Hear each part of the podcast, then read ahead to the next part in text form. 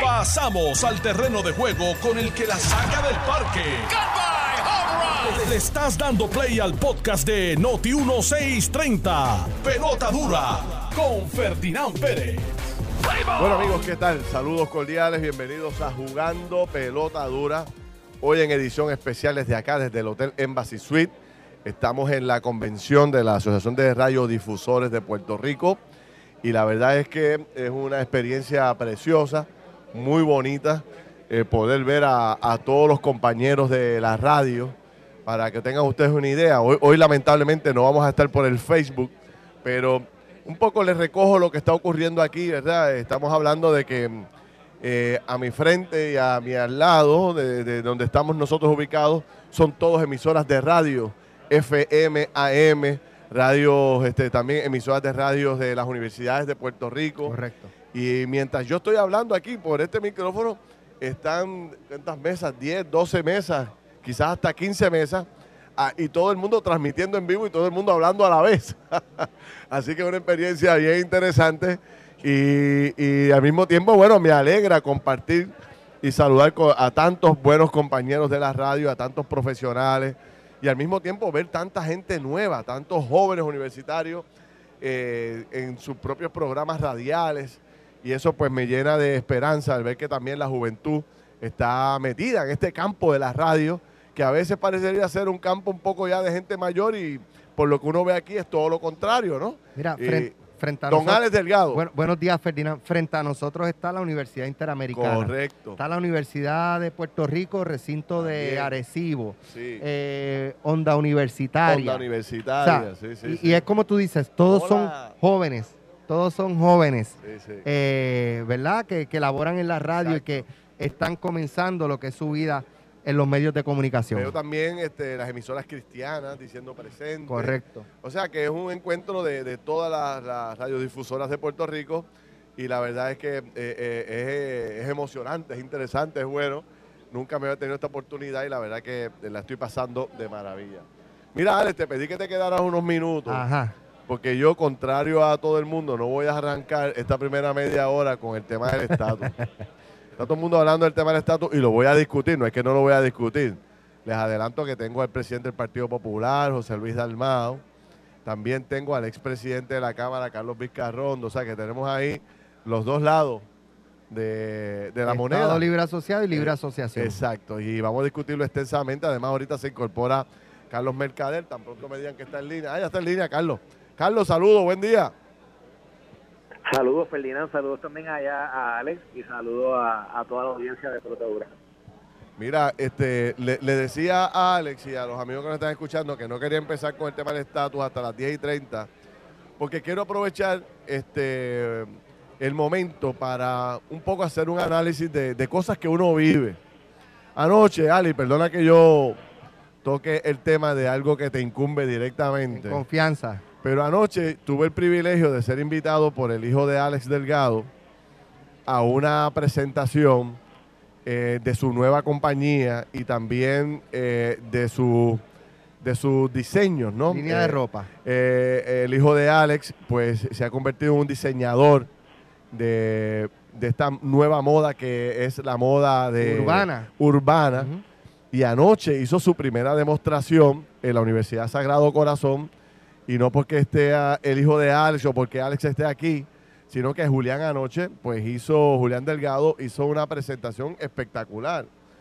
Eh, Julián tiene que 21, 24, No, Brutal. eh, cumple, 19, eh, cumple 20 ahora. o, o sea, 20 años. Tiene todavía. 19. Todavía Julián no tiene los 20. Y anoche hizo su, pri- su debut como, como modista profesional y quedó espectacular. Quiero aprovechar para felicitarlo. Quiero felicitar a la Universidad de Sagrado Corazón por ese proyecto que tiene de emprendedores, ¿no? Correcto. Y, y quedó maravilloso. Y bueno, pues ya hablaremos con Julián más adelante para que nos cuente de su mundo. Pero quería contarles un poco de algo que me pasó cuando, cuando salimos de la actividad. Éramos cerca de 6 a 8, podíamos llegar hasta 10 personas anoche que salimos de la Universidad de Sagrado Corazón hambrientos. Yo personalmente estaba con mi almuercito y eran las 10. Y salimos corriendo a buscar dónde comer. Estábamos en Sagrado Corazón, señores, estamos en, el- en el, básicamente en el corazón de San Juan, ¿no? Al lado de la Milla de Oro, al lado Miramar. Y, y salimos, Carlos, eh, este grupo de personas en sus carros, todos buscando un lugar donde comer.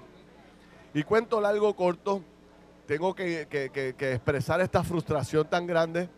No conseguimos un lugar que tuviera la cocina abierta. Sí, había lugares abiertos, con ron y cerveza en Barra. cantidades industriales. Estaban las barras botadas. Pero una cocina abierta no logramos conseguirla. No, y en los sitios que tú me dijiste, hay, hay lugares que incluso son el 24 distrito. horas. Exacto. Son lugares algunos que son 24. Te voy a contar porque quiero, quiero ser transparente en este proceso. Nos fuimos para Miramar, que ha despuntado nuevamente la zona de la, la- la gastronomía. Y, y fuimos a un lugar de, de- de- de- de pizzas y cervezas, para no decir el nombre, que todo el mundo sabe que está allí. Y me dicen, a la, y me dicen no, la, la cocina cierra a las 9. Y yo dije, pero cuán difícil es mantener la cocina abierta de una pizzería. Un jueves. Un jueves, señores, que la masa viene hecha, la salsa viene hecha y el queso es cuestión de picarlo. O sea, habrá algo más fácil que eso. O sea, y, y se cierra a las 9 y 30 y por ahí seguimos. Fuimos al distrito, Alex Delgado, Carlos eso Mercader, al distrito Lo- de eso convenciones. es lo último. Eso es lo último en la avenida, que by the way, todos los hoteles llenos. Y yo decía, que ¿dónde rayos comen los turistas a las nueve y media de la noche o a las 10? Todo cerrado. Y fuimos para cerrar. Yo dije, bueno, pues mira, no nos queda otra. Vamos al restaurante bien famoso que Que está es 24 24 horas. horas. Cerrado. Y hay uno frente a allí en San Patricio, al lado de la gasolinera, que, que es el más Ajá. emblemático de todo. Y cuando llegamos allí, ya estaba cerrado. Y yo dije, ¿qué raye nos pasa? Y, y- y me tomo un minuto más para escuchar la reflexión de ustedes. O sea, yo les he contado a todos que yo acabo de llegar de un viaje a la República Dominicana. He ido dos veces corrida. Hermano, nosotros nos estamos durmiendo en las pajas. Nosotros creemos que, que- estamos este, a 100 millas por hora. O sea, eh, por eso es que todos estos países nos están comiendo los dulces. Esta vagancia que existe en el país. Y perdonen eh, la sinceridad, pero esto es una vagancia colectiva. ¿Cómo que a las 9 y media de la noche, a las 10 de la noche, no hay un lugar abierto donde comer en San Juan? Jueves en la noche. Ron y cerveza hay que ni botándolo se acaba.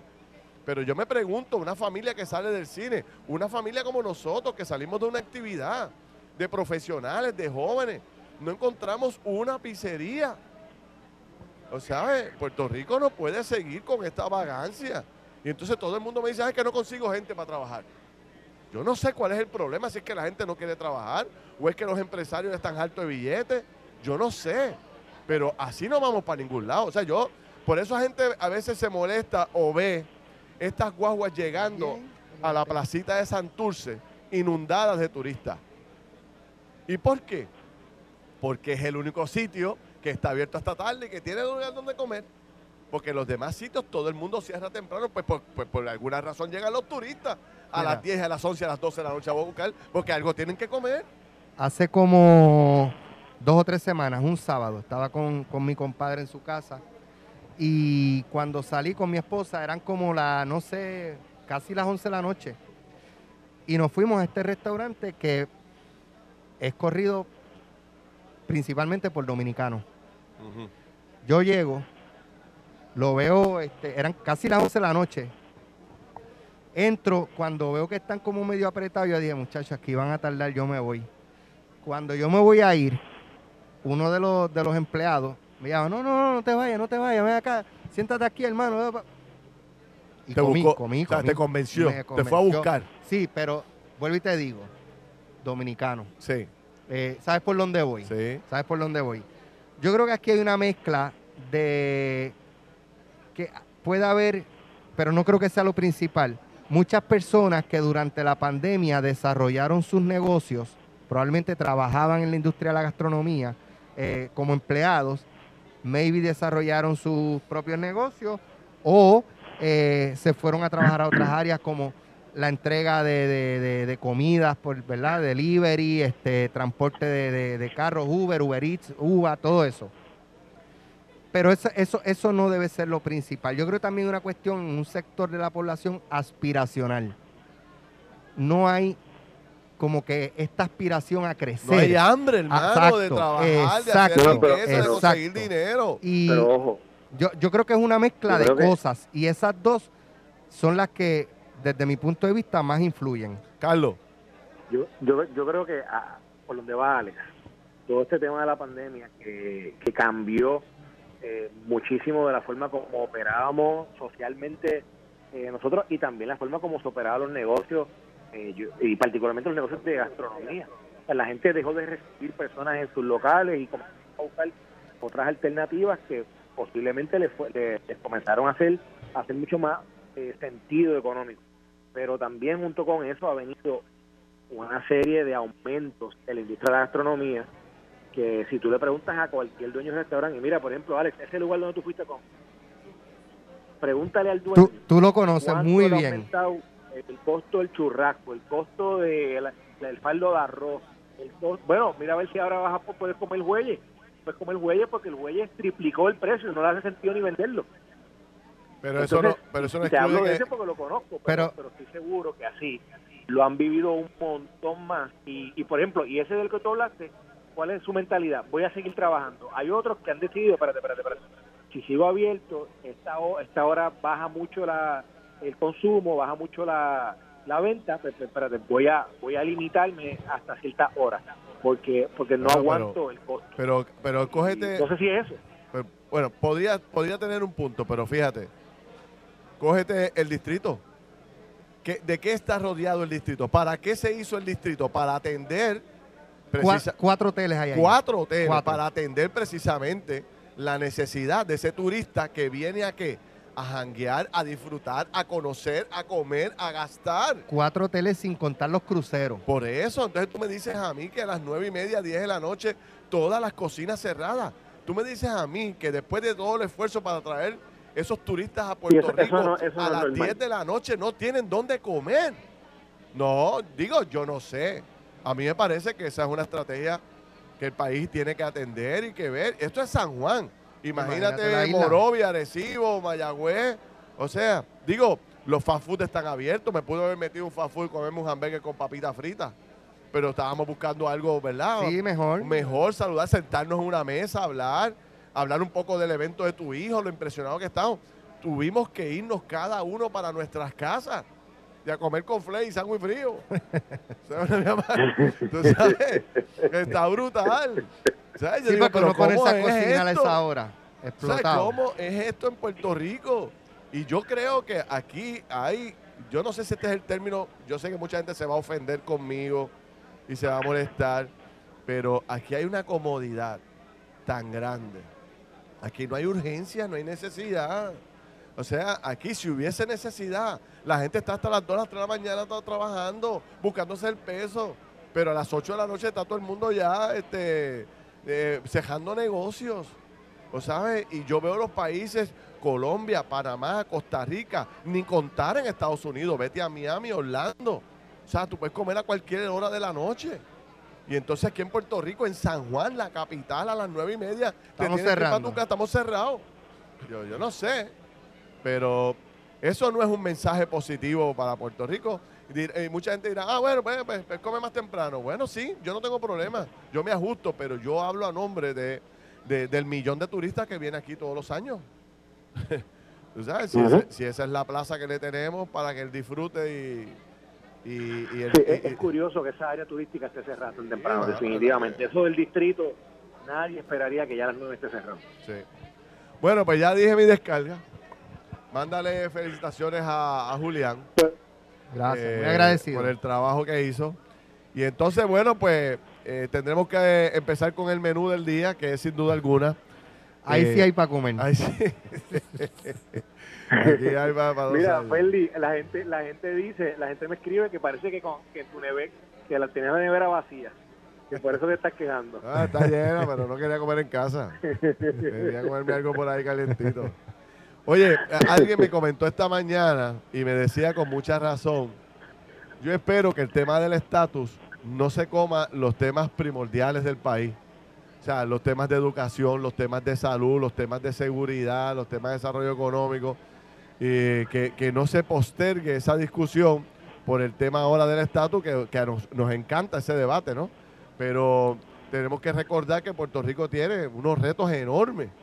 O sea, y no podemos poner ahora los retos enormes en segundo plano y ahora solamente eh, desayunar, almorzar y comer estatus, tú sabes, que nunca nos ha llevado No, a ningún lado. el estatus es prioritario. Y, y by the way, by, by the way, Ferdinand, había un montón de gente que estaba diciendo, ay, el estatus, nadie habla de eso, y no va para ningún lado, no se va a mover, no va a pasar nada, lo mismo, lo mismo. Y de momento, pues se la sirvieron en la mesa a la gente que, que, bueno, no sé, que no querían que pasara nada. Ahora ya está ahí presentado un proyecto que va a mover el tema. Y, y de momento ahora escucho a alguna gente decir Bueno. eso, ah no, pero la prioridad es la otra, no, la prioridad es lo otro. No, la prioridad es que salgamos ya de, de, de esta- de este de lastre colonial. Pero mira, no es menos cierto, no es menos es- cierto, es- Carlos. Es súper importante. No, pero está bien, yo sé que es importante, pero no es menos cierto que Puerto Rico tiene unos retos inmensos, que estamos ahora mismo en una etapa de, de- de escándalos de corrupción por todos lados, que el Por gobierno, que el gobierno atraviesa por un momento semana. difícil con el tema de la finanza, la falta de obra, este, los problemas que tienen educación, lo que está pasando con la seguridad, o sea, hay un montón de problemas que lo que plantea mucha gente, y me lo planteaba una persona que, que, eh, bueno, que, me, que muy cercana, que me decía, oye, nos chavamos ahora, ahora todos los temas primordiales van a pasar a un segundo plano y ahora es comer estatus, estatus, estatus para no llegar a ningún lado. Hay que mantener la presencia de esos temas como prioridad también. O sea, es que no, lo- Claro. lo que E- planteo e- es que no podemos que abandonar esa que discusión. No, no sé quién fue, pero sé que es popular. No sé. Bueno, pero, eh, bueno, pues entonces otros dirían, bueno, pues tú estás alegre porque eres PNP. O sea, volvemos a lo mismo. No, no, yo Exacto, estoy pues tú, tú- porque tú estás celebrando porque eres. PNP y porque por primera vez Yo hay una discusión a favor de la y soy pro el movimiento de que salgamos ya de, de Sí, todo sí. este tema colonial. Yo estoy alegre. Tú estás celebrando porque eres que PNP, haya- claro. eh, estoy alegre que Sí, Lidia Velázquez porque eres estadista. haya estado allí. O con gozando con la división que González, hay en el Partido Popular ahora. Ocasio, y hayan hecho este movimiento a favor de la desconexión de Puerto Rico.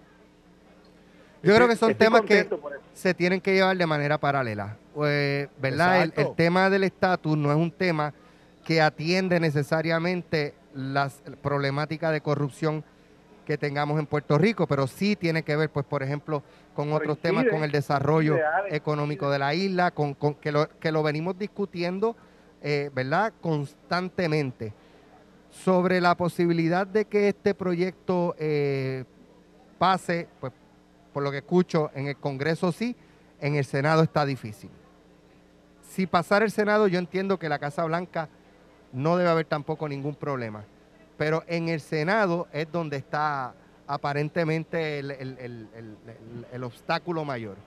Pero sin duda alguna hay- es un tema que hay que tocar, pero como dice Ferdinand, no se puede abandonar Claro, los otros. Sí, sí, sí. no se puede desaparecer ninguno de los dos. Sí, sí. Estamos en un momento crucial, sobre todo en el tema de la corrupción y todos los demás temas, y no podemos dejarlo, dejarlo, dejarlo fuera. Mira, tengo que hacer una corta pausa. Este, Carlos, cuando regresemos, Dímelo. enganchamos con el tema del estatus full, ¿está bien? Dale, nos vamos. Dale, bueno, dale, pues dale. hagamos este, allá mente maestra, vamos a hacer la primera pausa y regresamos rapidito. No se vayan. Felites Auto en Caguas presenta en pelota dura la encuesta del día.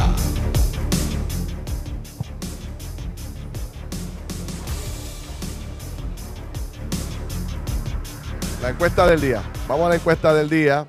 Antes de pausar, que la tengo aquí. La encuesta del día hoy pregunta lo siguiente. Si, si llega a aprobarse eh, un nuevo plebiscito de estatus por el cual eh, las opciones que usted tiene para votar son estadidad, libre asociación, independencia, ¿por cuál votaría usted? Facilita, ¿por cuál votaría usted de esta consulta que ya se anuncia que vendría para Puerto Rico si consigue los votos? Entra a notiuno.com y vote rápidamente. Yo doy los resultados ahorita a las 11 y 50 de la mañana. Estás escuchando el podcast de Pelota Dura, en Noti1 con Ferdinand Pérez. fue, fue ver allí a una de las figuras más valiosas que ha tenido el Estado librismo en los últimos 30 años, porque ella lleva cerca de 30 años en el Congreso. Ha sido una figura que a mi juicio, no sé cómo tú lo veas, más ha defendido y protegido el Estado Libre Asociado, verla anoche eh, o ayer en la tarde, eh, ser coautora de este proyecto en la que envuelve todas las partes, no solamente a, a, Hoyer, que es uno de los congresistas más importantes, sino a Jennifer González. Y, y ella convirtiéndose en autora de un proyecto que deja fuera de la, participa de la, de la elección del pueblo a nada más y nada menos que al Estado Libre Asociado. Yo necesito escucharte. Yo, y sé que el pueblo popular que está ahí, que hay miles y miles de personas conectadas, le gustaría saber qué piensa Carlos Vizcarrondo, que fue un defensor grandísimo de la libre asociación durante toda su vida y de la autonomía, ¿Cómo se siente con esto? Carlos. Bueno, lo primero que es que concuerdo completamente con tu percepción en cuanto a Nidia Velázquez. Yo creo que ella ha sido una campeona, una gladiadora eh, en la defensa de los postulados del Partido Popular Democrático y del Estado Libre Asociado durante años. Me parece que con el pasar de los años, a Nidia como a mí, nos ha sucedido de que una vez uno lee las decisiones del Tribunal Supremo de los Estados Unidos, digamos desde el 2016, la más reciente de Sánchez Valle, pasando por el caso de Franklin, el caso de Aurelio, este año, el, hace el, mes pasado, Baello Madero.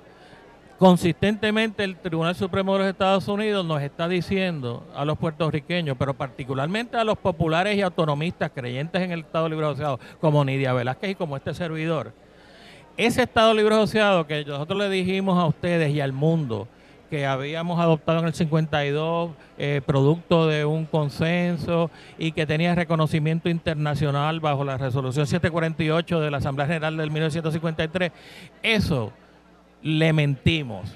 Ustedes son una colonia, son un territorio bajo los poderes plenarios del Congreso, bajo la cláusula territorial.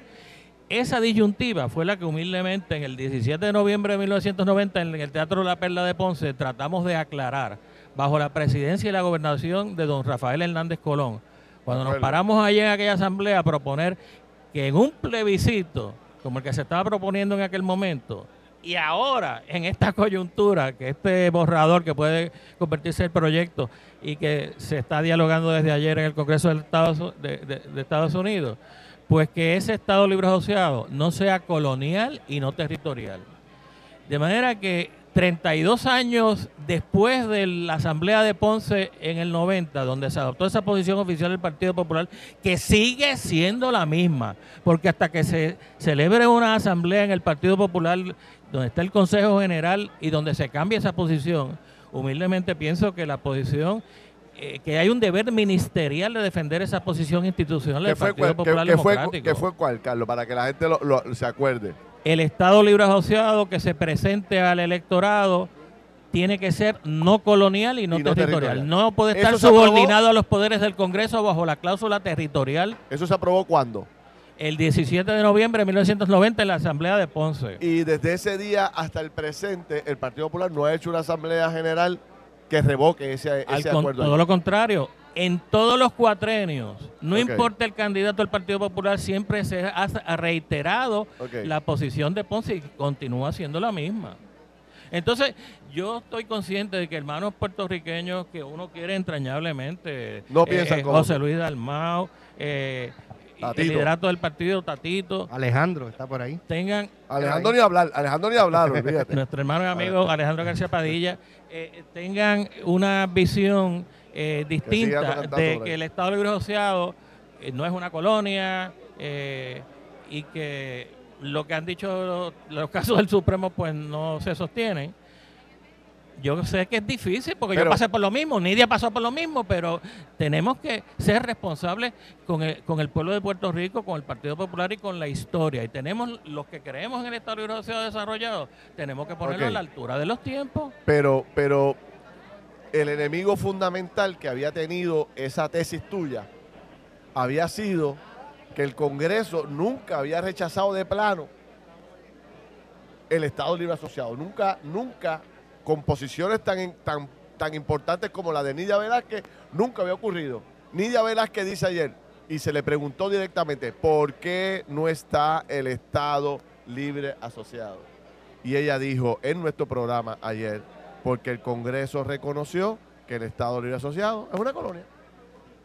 Y lo reconoce, entiendo yo lo que percibo de lo que ella dijo, lo reconoce cuando aprueban promesas, cuando ocurre... Vamos a dar a Juaco Villamil, que está ahí, que es nuestro querido amigo, uno de los economistas más, más, importantes del país. Juaco, saludos.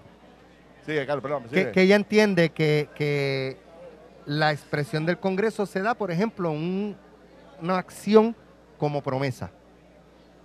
Es lo que ella entiende. Ella, ella lo que dice es, yo cuando asumía la defensa del Estado Libre Asociado actual no había ocurrido promesa, Baello, Sánchez Valle, etcétera. Es lo que ella plantea. Bueno, y creo, y creo que ella tiene toda la razón, concuerdo plenamente con su análisis y me parece que por eso están tratando de hacer un proyecto de descolonización porque ella como congresista de los Estados Unidos de Norteamérica, de Norteamérica está consciente de que los Estados Unidos tienen una responsabilidad de descolonizar a Puerto Rico.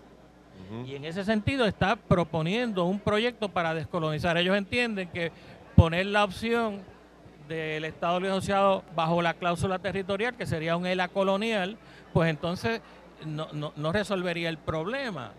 ¿Me sigue? Pero, pero Carlos, una, una pregunta sencilla, directa al punto. Espérate, no, no, puedo ver ahora. El mercader está en línea. Ah, mercader está en línea. Carlos, ¿estás en línea? Sí, sí, estoy aquí, estoy aquí. Ok, te paso a ti ahora, espérate. Pero quería preguntarte, Vizcarrondo, antes, un, un, un, momento. O sea, cuando vemos este asunto eh, fríamente, ¿qué es lo que significa lo que ocurrió ayer para los populares? ¿Qué es lo que significa? Que no hay espacio para vender el ELA actual en el Congreso. Ya, ya no hay oportunidades al salir eh, Nidia Velázquez del juego, se acabó el break. Bueno, me parece que el presidente del Partido Popular Democrático va a participar en las vistas congresionales para eso que es un borrador, eventualmente se va a convertir en un proyecto de ley y entonces él hará la presentación que entienda que eh, eh, corresponda. Oh, claro, le queda espacio para defenderlo, pero por lo menos al salir Nidia Velázquez de allí, ¿a quién le queda el Partido Popular para defender el ELA actual? Allí que a tu juicio. No, no, en términos de ese proyecto de ley, a nadie, a nadie. Eh, Entonces, ¿cómo el Partido Popular va a pretender ahora, después que Julia, después que Nidia Velázquez, Nidia Velázquez entra a ese juego, ¿qué herramienta le queda al Partido Popular para, para virarlo o para tratar de abrir una puerta para que entre el ELA? Déjame decirte, eh, Ferdinand, después de, todos los años que uno estuvo en la política y las cosas que, que uno ha visto, eh, estas cosas no están escritas en piedra. Probablemente ese proyecto se ha aprobado en la Cámara de Representantes y no, se ha, y no se ha aprobado en el Senado. O es un borrador. De aquí a su aprobación en el Congreso puede, podría sufrir y, cambios. Y en ocasiones anteriores el Partido Popular ha descarrilado, ha descarrilado procesos, como en el caso del, proyecto John, por ejemplo. Está bien, pero lo puede descarrilar. Porque en ese momento tenían a Nidia allá adentro. Sí, pero... Exacto. Pero, pero tú dices, ok, y he escuchado este punto 20 veces. No, no, que es que este proyecto no va para ningún lado porque es un nati muerto. Pero está bien, aunque sea un nati muerto. Eso no resuelve el ah, problema. No resuelve el problema y perdiste esa Nidia ¿verdad? Y no solo eso, pero eso no resuelve el problema moral que tiene el liderato del Partido Popular Democrático y el autonomismo puertorriqueño de ofrecer una alternativa de estatus que constituya un proyecto político y colectivo al pueblo de Puerto Rico que enamore a las presentes y futuras generaciones. Por eso es que el Partido Popular Democrático está teniendo problemas en este momento, porque no hay una eh, no hay una conjunción con la juventud puertorriqueña que tiene otra manera de pensar. Hay que enamorar a esa juventud nuevamente. Al pueblo puertorriqueño hay que enamorarlo en un proyecto de país y no puede ser defendiendo a un Estado libre asociado, colonial y territorial como lo ha definido el Tribunal Supremo de Estados Unidos. Tenemos que estar a la altura de los tiempos, ser nosotros los, que, los populares que, propusimos el ELA, que establecimos el ELA, los primeros que tenemos la responsabilidad moral de ofrecer una alternativa autonómica a la altura del siglo XXI. Yo, yo, creo que, que, no, que no va a prosperar, que va a morir. Yo creo que se va a aprobar en la Cámara y muere en el Senado. Pero el problema para mí grande, para el Partido Popular, es que cuando había la crisis tocaban la puerta de Nidia, Nidia siempre la abría y buscaba la forma de, desarrollar una estrategia para evitar que le pasara el trozo por encima.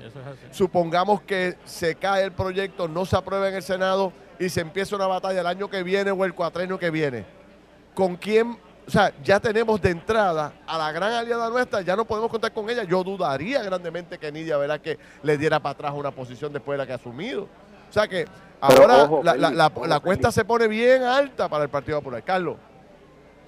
Bueno, lo que pasa es que, y saludos a Carlos Picarroso, eh, encantado de, poder, de poder saludos, sobre esto. Mire, yo, yo creo lo siguiente, ayer se vio un esfuerzo de consenso, ¿verdad?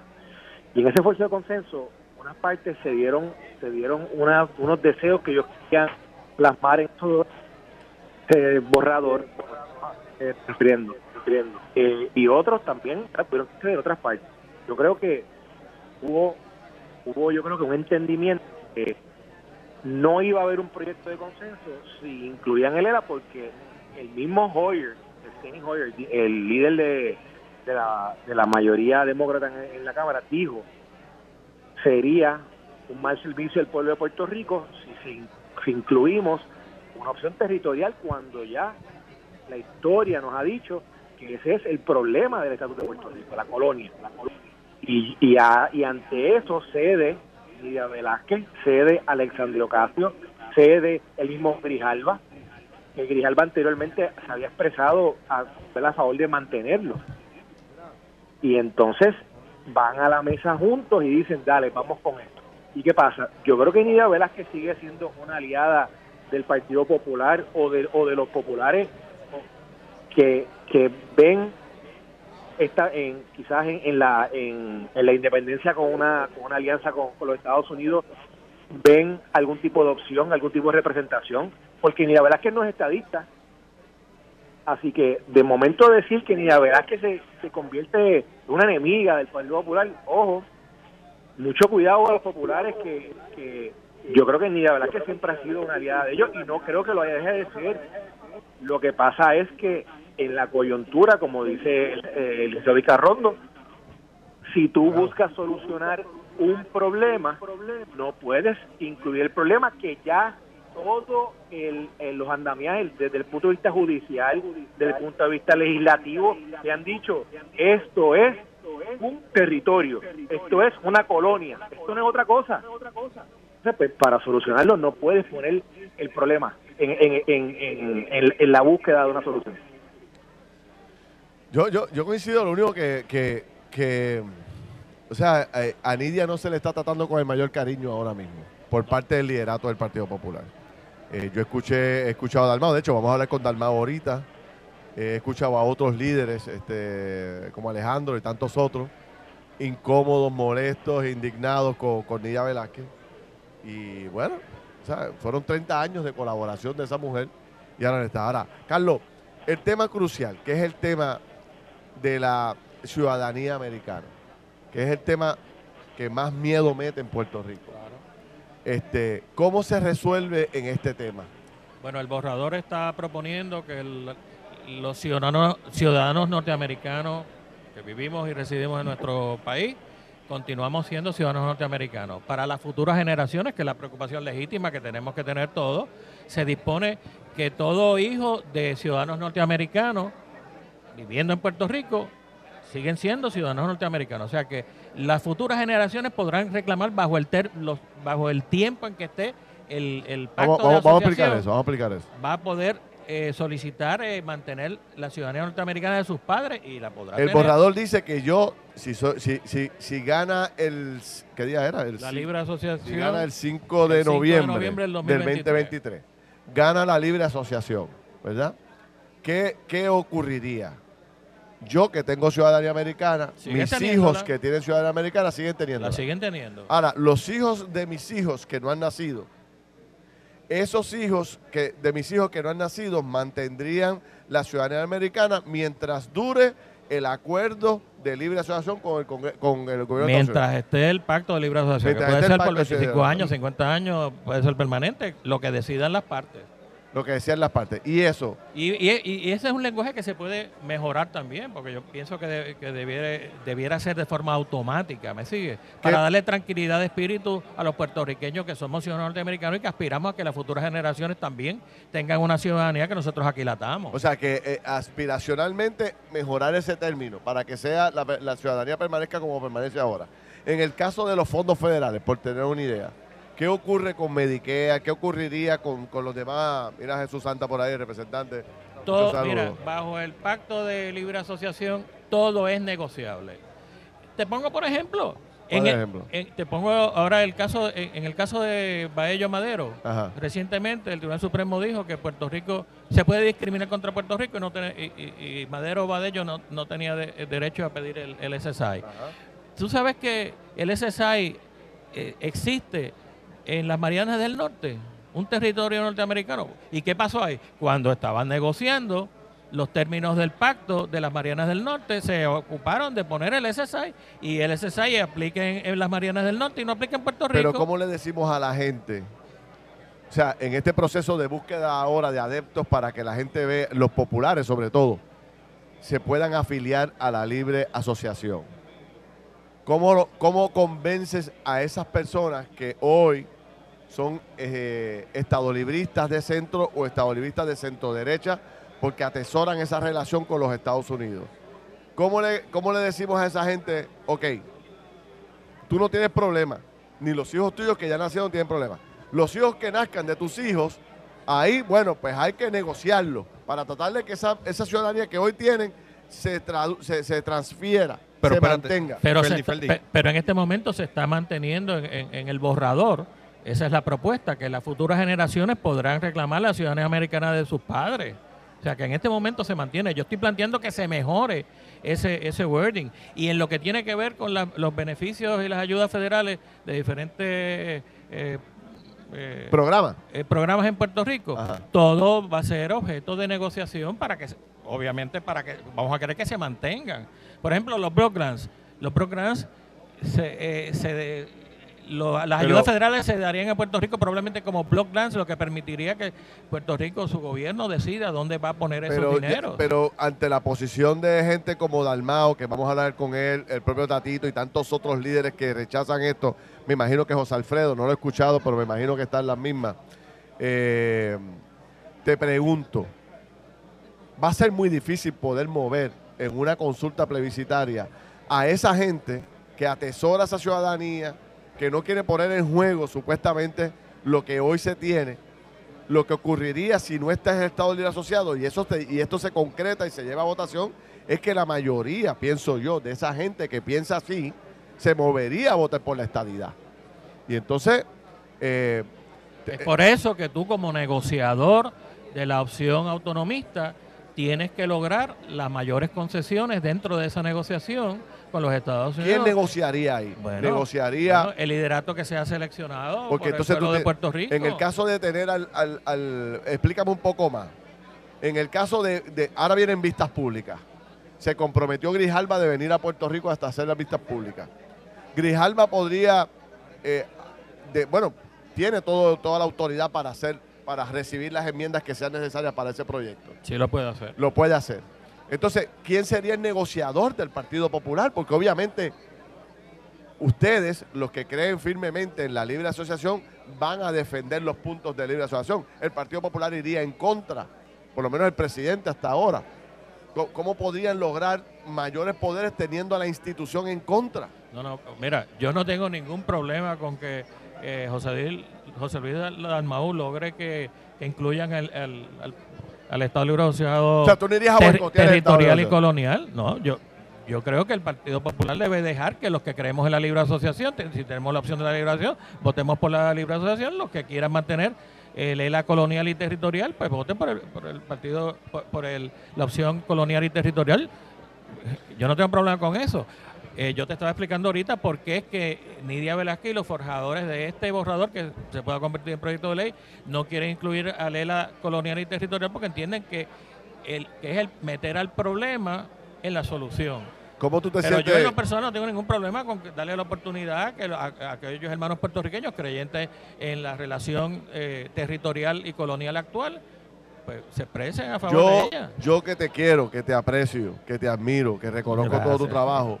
Yo me imagino a Carlos Vizcarrondo en la sala de su casa cuando Tatito Hernández dijo junte demoníaco. ¿Qué hizo Carlos Vizcarrondo? Se cayó en la silla, se le cayó la taza de café, brincó patas arriba, le metió una pata, al, una pata al televisor, al radio. ¿Qué hiciste, Carlos? bueno, no. Eh, eh, eh, sabes que yo tengo mi manera de expresarme y yo no, no hubiese usado esas palabras, de verdad. y yo no tengo y yo no le tengo miedo a las alianzas. Yo creo que si el Partido Popular Democrático es una colectividad vigorosa, eh, como lo ha demostrado en las últimas tres primarias que ha habido a través de la isla, con una participación excelente de populares. Quiere decir que los populares eh, están vivos. Eh, es un error cerrar la, la, comunicación con estos grupos de, de, los independentistas, los de Victoria Ciudadana, los de todos los demás grupos que se han formado. Es un, un error cerrar, cerrar comunicación. O sea, Em, eh, cerrar la oportunidad de tener una alianza con ellos, como plantea Tatito. Ese es el junte demoníaco. Ah. Tatito plantea, vamos a hacer la alianza donde están los votos, que dice que es al lado allá, donde están los estadistas. Yo discrepo respetuosamente. Yo Alejandro piensa igual que él. Bueno, discrepo respetuosamente entonces de, Alejandro. Alejandro está diciendo que no dijo eso. A lo que voy, pues yo, yo pienso que eh, la política es la matemática de sumar, no de restar. Y en ese sentido, pues yo creo que hay que tirar puente y buscar alianzas para que favorezcan las posiciones ¿verdad? del Partido Popular. Pues Carlos, eh, gracias. gracias a ti. Ya hablaremos más adelante. Yo me eh, si Dios quiere, te veo en televisión esta noche para hablar un rato ahí. ¿Cómo no? Mira, eh, tengo a Anthony Maceira aquí con nosotros. Don Anthony, ¿qué es su vida? Buenos días, Ferdinand. Buenos días a ti, Alex, el pasado presidente de la Cámara. Un placer estar aquí con ustedes. Ah, pues bueno, va bien, va bien la dieta, va bien la dieta. Llevó 22 libritas. va bien, va bien. Te felicito. A ver si nos ponemos como Alex. Se va mejor que Carlos Mercader. Sabes? Que no, no, pero oye, libra como demonio. Y, deja, y deja que se siempre, deja que, deja que vean lo que viene por ahí. Ey, ey, no, no, adelante nada. De, deja, de, decir? deja de estar relajando a nuestros amigos, oye, Carlos.